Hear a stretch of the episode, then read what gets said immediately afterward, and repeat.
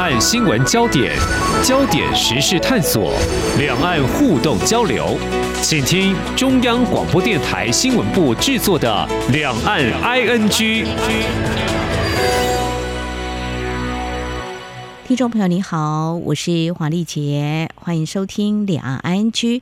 政府还税渔民普发现金六千块钱哦，那相关的登记领取作业在日前已经启动了。那么政府也开通了这一九八八的专线，那么除了电话、真人文字的咨询，另外也导入智能机器人的服务。呃，这是台湾数位化国家的一个展现哦。不过，这听起来会觉得启动人工智慧不是更好用吗？当然，这层面有很多。所以，接下来我们要来谈的就是，有没有想过试试最近在很多国家使用这个聊天机器人 ChatGPT？在节目当中，我们也有机会来谈相关的话题哦。那。今天呢，我们继续再来谈，哎，相关的资讯呢，或许你就可以来试试，有没有体验过呢？比如说，怎么样来提领啦，还有花用这笔大红包或意外之财哦。其实我也看了，我想也分享台湾有媒体报道，在最近就做的实测，发现呢，这个 ChatGPT 的回应竟然输给对手，哎，哎，到底赢不了的关键因素在哪里？另外，其实也要谈的是 AI 的运用在这个领域呢。在业界是非常看好，当然市场需求也会拉动。我们在今天针对这相关的焦点，我们邀请到《财讯双周刊》副总编辑林宏达来观察探讨。非常欢迎副总编，你好。是丽姐好，各位听众大家好。好，这个由 OpenAI 开发的这款聊天机器人 ChatGPT 的使用，真的是带动了热潮。像我自己不是念这领域，看了相关报道都知道这是人工智慧的运用哦。不过我刚才说了哦，有人会戳破它，哎呀，你一本正经，不过却好像也是说错哦，就觉得那有没有办法再聪明一点？我想接下来要谈的，应该不会让我们使用者失望。听说已经有进阶版了，是吗？哦对，最近就推出了 GPT 四啊，之前三点五。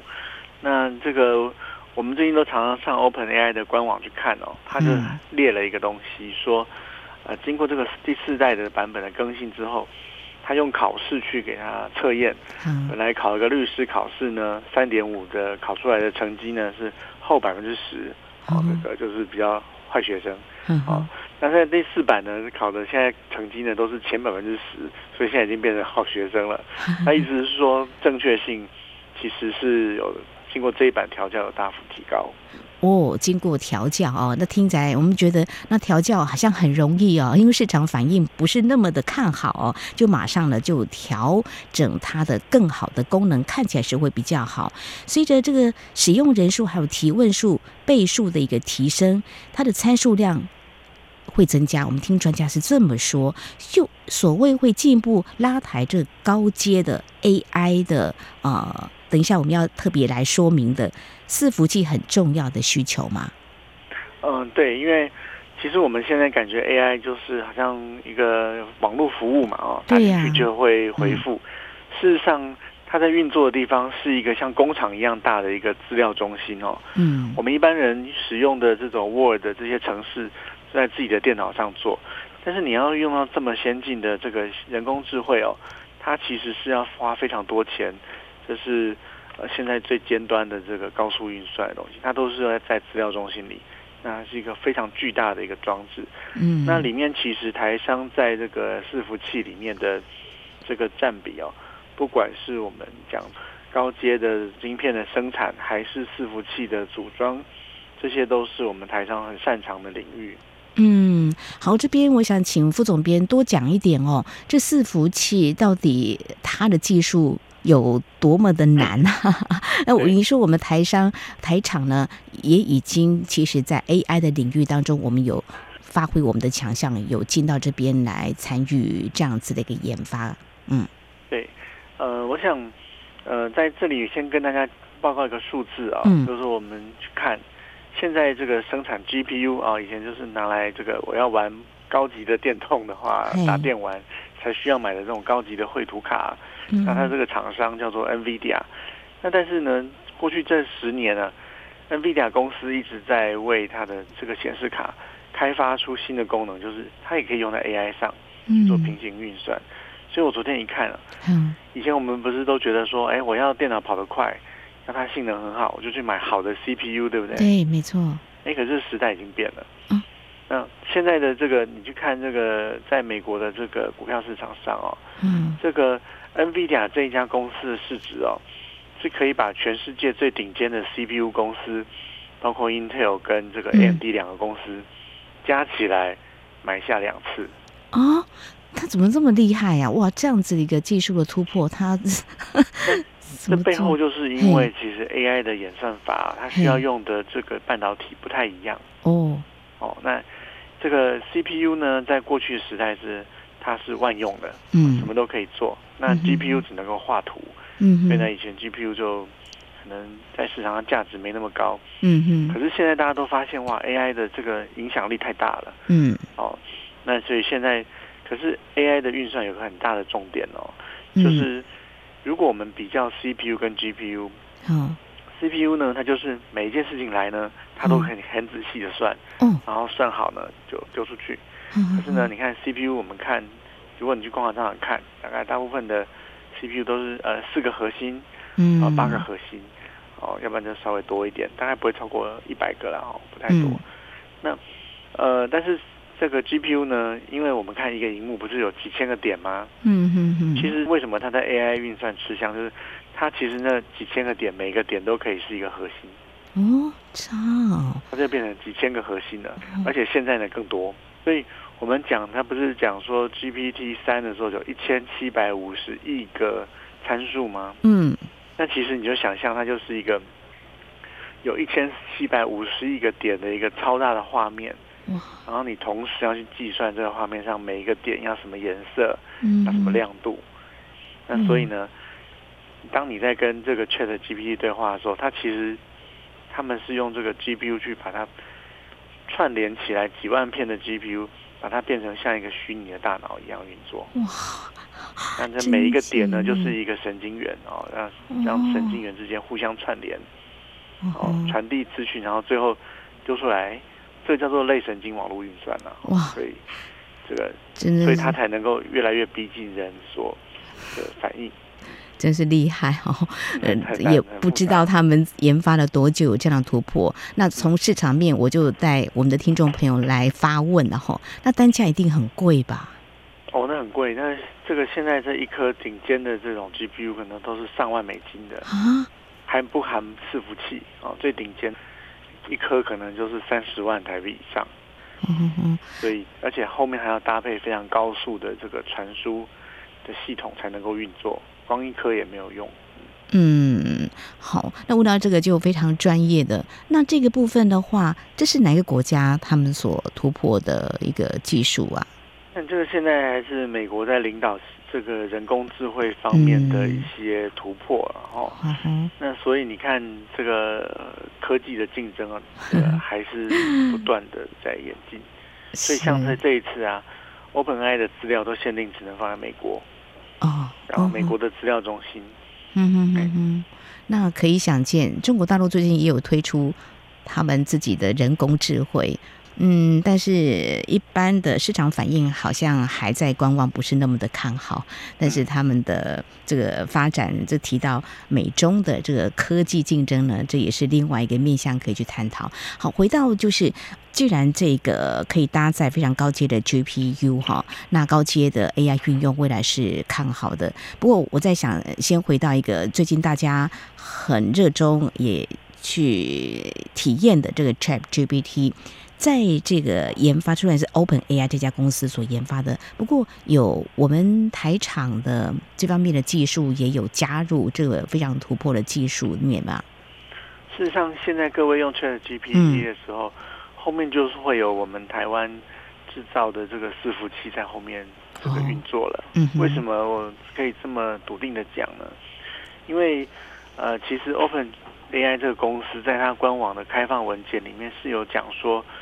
它现在的运作呢，都在微软的这个呃资料中心里运作，因为微软是它的主要投资者嘛。嗯。好，那也因为这个资讯这个保密的关系，它所以它现在都在北美的资料中心运作。嗯。那我们台湾很多的厂商其实已经都是好多年都已经是这个微软的资料中心伺服器的供应商了。嗯，不管你讲说微影啊，这个纬创的旗下的相关公司为影，嗯，或者是说这个呃，像这个广达底下的云达，事实上都是在这里面相当活跃的公司。嗯，他们也都是这个跟 NVIDIA 啊这些有密切的合作，所以只要用到微软的这个资料中心的话，就是会用到台湾的伺服器。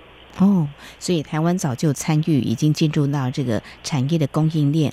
呃，接下来有一个面向，就也让大家更清楚了解哦。那谈到这个人工智慧，其实这个话题早就有了不同的运用哦。那现在看起来，因为如果从 ChatGPT 现在还有一些进阶版来看，它有前瞻的商机哦。那我们就来。拆解它的硬体组成，大概有哪些？呃，整个供应链会看到。如果说这是一个被业界所看好的话，大概会有哪几个？我们可以看到未来有可能会被拉动呢？嗯，我想第一个最上游当然就是这个呃高性能运算的半导体制造了。那这里当然就是台积电。嗯。好，那一个晶片制造出来，其实它需要封装跟测试嘛。哦，所以。像日月光啊、晶圆店啊，这些都是它的这个供应商。那还有一些像这个影威啊，它是做这个测试的一些设备。那这个时候是在晶片制造端跟这个呃 NVIDIA 的 GPU 有关的。嗯哼。那如果要变成伺服器的话呢，它后面呃第一个有伺服器的制造的公司，在这里面红海其实扮演了一个很重要的角色。嗯。那像这个 FII 啊，在中国的 FII 最近股价也大涨，就是因为，嗯、呃，在这个业界大家认为说，其实 FII 在这个 AI 伺服器制造里面，因为它里面需要一些冷却一些东西，还有机构件，它也扮演了很重要的一个角色。那再往下的话，像我们刚刚讲，除了像云达跟微影之外，还有一个值得注意的就是像技嘉。因为技嘉在这几年大力的在发展伺服器事业，那他这两年跟 NVIDIA 合作的相当的密切，所以，嗯，他今年在伺服器上应该会表现的很好。那后面就是说，因为 GPU 运算的特性，所以它需要非常非常高速的传输，它的速度甚至要高到八九百个这个 Giga 每一秒这么大的传输量。嗯那所以高速的传输，像台湾像这个 Accton 智邦。哦，那它在伺服器这个资料中心的布局也是非常值得注意的。嗯，还有最后就是散热，因为伺服器其实非常的耗电，所以它的热非常的高，所以未来我们预期它会越来越需要散热方面的一些新技术跟一些解决方案。嗯，好，我也看到一个数据哦，就是二零二一年全球 AI 伺服器市场规模达到一百五十六亿美元哦，当然是看好未来的成长啊。嗯，如果大家都这样看好的话，因为今年二零二三年嘛，嗯，整体来看，大家会认为某一些的产业呢是可能在消化库存，经济的成长呢会比较趋于和缓哈。那这样看起来，这个。嗯，AI 市场是不是在刚好这个时机点上是被拉动的呢？呃，应该这样说，就是这个市场是只有目前是大公司在主导的市场。嗯，因为光训练一次啊，可能就是要几千万的这个成本啊，台币几千万台币的成本。嗯，但是现在大家都很有兴趣，但是目前我们在观察有没有急单呢？对呀、啊，实际上还没有啊，因为。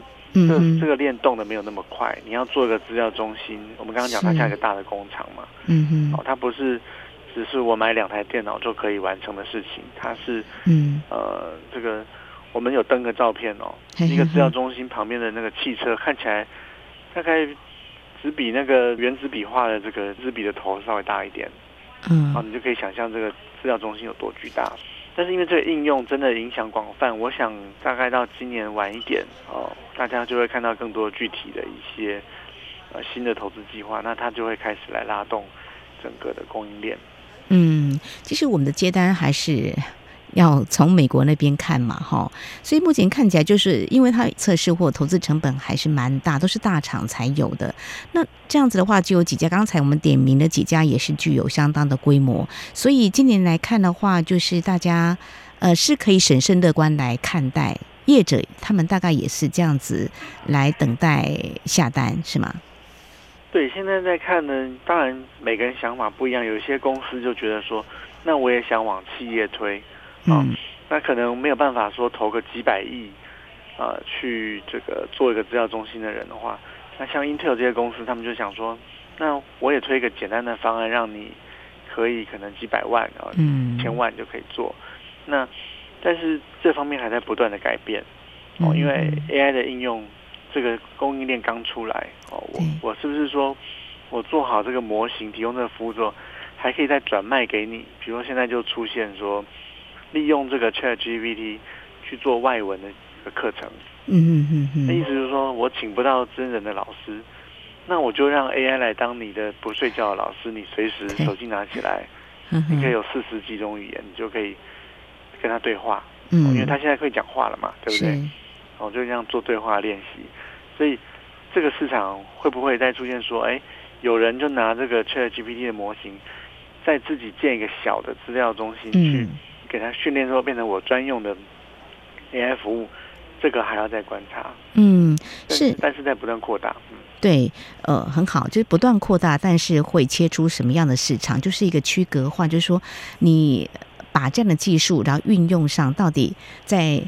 职场上或是在生活上会起着什么样的变化？也许他们也是一个开创者，但是也在看市场的接受度会怎么样。否则一投资下去的话，也是蛮高的成本。但是市场接受度会如何？最近在跟呃一些朋友在讨论这个话题，好像也有一些对于这个比较抗拒的，就是说也未必会接受这样子的一个协作的工具啦。所以。目前我们的呃台厂的这个部分的话，就你们所知道了解的哦，他们会怎么样来看这个？好像又有一个前景，但是呢，看起来可能还是要审慎来规划，是要先布局吗？它目前是处于什么样的状态呢？嗯，我想台湾的厂商大部分都是硬体啦，嗯，但在硬体其实因为它是提供了你一个新的选择，那因为过去不存在的市场。现在出现了之后，因为过去的电脑、过去的 AI 讲话听起来都不像人话嘛，是的，嗯，这都很破碎。可是现在我们真的身边出现了一些比较可以用的这个服务之后，事实上它是，我是觉得蛮肯定，它一定会继续的成长，因为，嗯，呃，因为本来不存在这个服务，但是现在开始某一些人的需求不能满足，可以被满足了。比如说我们像我们打逐字稿。嗯，以前都要人去听，是的。但是现在真的出现了一些 服务，是它的准确度真的比以前高的。那这部分的服务，它就会转到网络上去。嗯，那这些人呢，因为用户变多了，他就需要添购新的伺服器。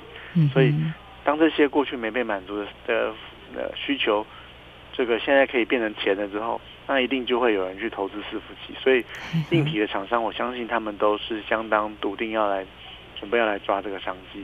只是大跟小的差别，嗯，对。但是我想这个东西它的扩散需要时间，嗯。那第一步我们现在看到的新应用，它是它只是前菜，后面就看有没有人能够用这个去开发出更多这个革命性的应用。比如说现在已经知道一个，嗯，就是像微软的这个 Office 里面要内建这个 Copilot 这个服务，嗯，它的意思就是说像一个副驾驶。比如说，丽姐，你要把三个文件加在一起，我要把今天的节目尾也发一个新闻稿。嗯，其实以后机器人就可以做了。哇哦！他就第一个，我们把我们刚刚我们现在谈的东西嘛，变成文字，对不对？嗯。那现在 AI 其实也可以自己去读文字去摘要了。嗯。哦，那他就可以把我们今天讲的内容，哎，哪三点最重要？一二三，然后就变成一个摘要，然后就放上网。你看，这个是现在就做得到。对，我以前常说，像我的工作是一人多工哦，那现在是我有一个助理，都觉得自己 好幸福。但是，一方面又觉得你也不能比我太强。我说指那个协作工具 太强的话，我 是不是的饭碗就破掉了？不，但是现在真的每个人都可以有个虚拟的助理喽。这个我、哦、我觉得就像以前一开始我们从没有电脑到有电脑。很多资料就变成这个资料库了，是，那就让我们的工作，我们的工作也没消失啊，对不对？但是这也经过了很多的转变，很多工作就调整了，是哦。那我想 AI 出现，确实工作也会有调整，但是它也会对我们有帮助。嗯，没有错。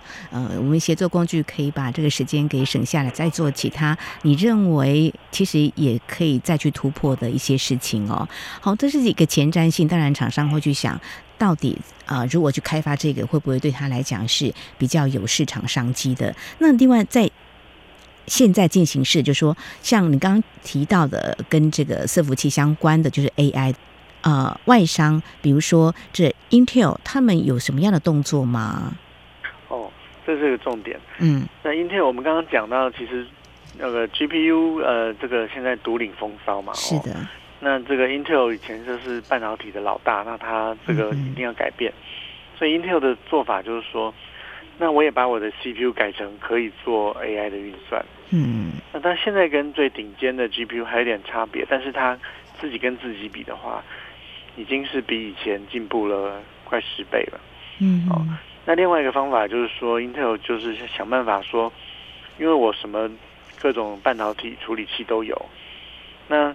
可是这个相对起来，它的竞争对手像 NVIDIA，那可能就是专长在 GPU，其他不一定那么强。嗯嗯嗯。那所以它的打出来诉求就是说，以后从端到云，哎，你这个训练好的这个 AI 的模型，你想要让每个东西都有智慧化的时候，你还是要透过 Intel。嗯哼。比如说，哎，现在有这个电脑可以讲话了嘛？可以讲的很像人的话。嗯。可是如果你想想象一下。